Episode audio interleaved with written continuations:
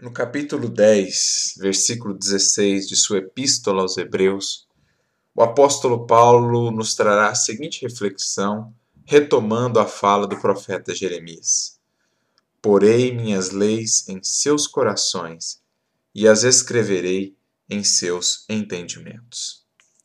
Aqui, como que uma própria frase, uma própria fala do Criador, ou daquele que na terra é o seu representante nosso Divino Mestre Jesus.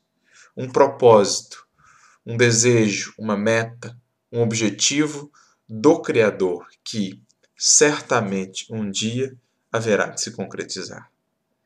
E justamente por isso, uma fala que nos traz uma profunda consolação e nos fortalece a fé e a esperança para a ação que nos compete. Porque muitas vezes envolvidos pelas dificuldades que ainda encontramos no mundo, pelas imensas lutas que a humanidade ainda passa nessa construção do porvir, do futuro, muitos de nós nos deixamos também envolver pelo abatimento, pela tristeza, pela descrença, pela desesperança em relação ao futuro da humanidade.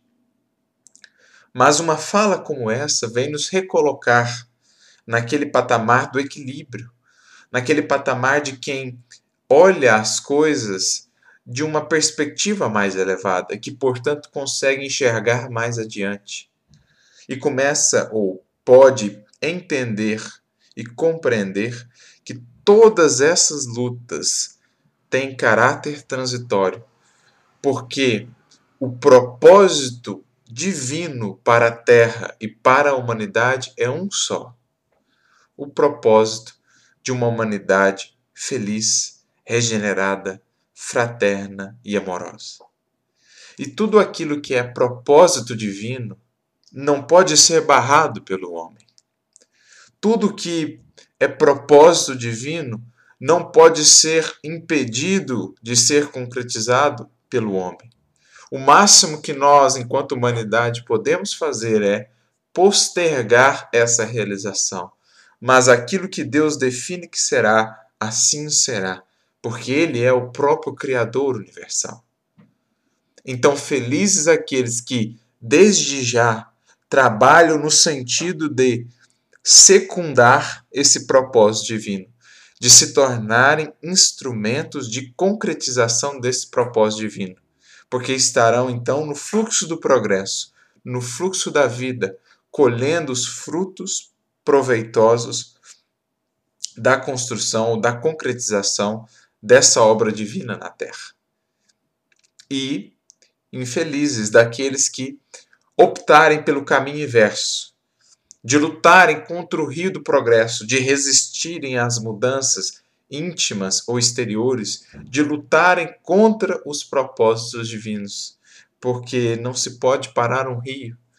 Cedo ou tarde, este rio alcançará tamanho volume, tamanha força, que romperá todos os diques e todas as barreiras que pudermos ter criado para impedir o seu movimento.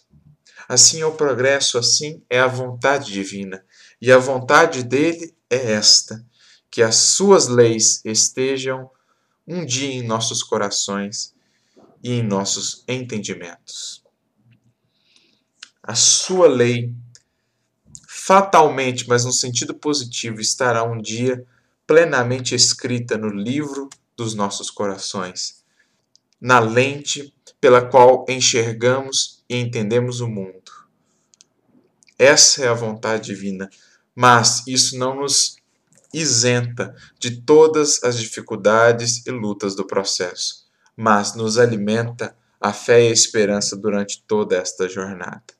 Porque é enxergando esse horizonte para além desse vale tenebroso que cruzamos, desse vale obscuro que cruzamos, é que nós vamos ter força para fazer essa jornada. É o que Emmanuel dirá numa mensagem muito bonita do livro Vinha de Luz, capítulo 81, comentando este versículo quando ele diz: O Mestre escreverá nas páginas vivas de nossa alma os seus estatutos divinos. Tenhamos disso a certeza e não estejamos menos convencidos de que, às vezes, por acréscimo de misericórdia, nos conferirá os precisos recursos para que lavemos o nosso livro íntimo com a água das lágrimas, eliminando os resíduos desse trabalho com o fogo purificador do sofrimento. Então, é o preparo que antecede a construção definitiva.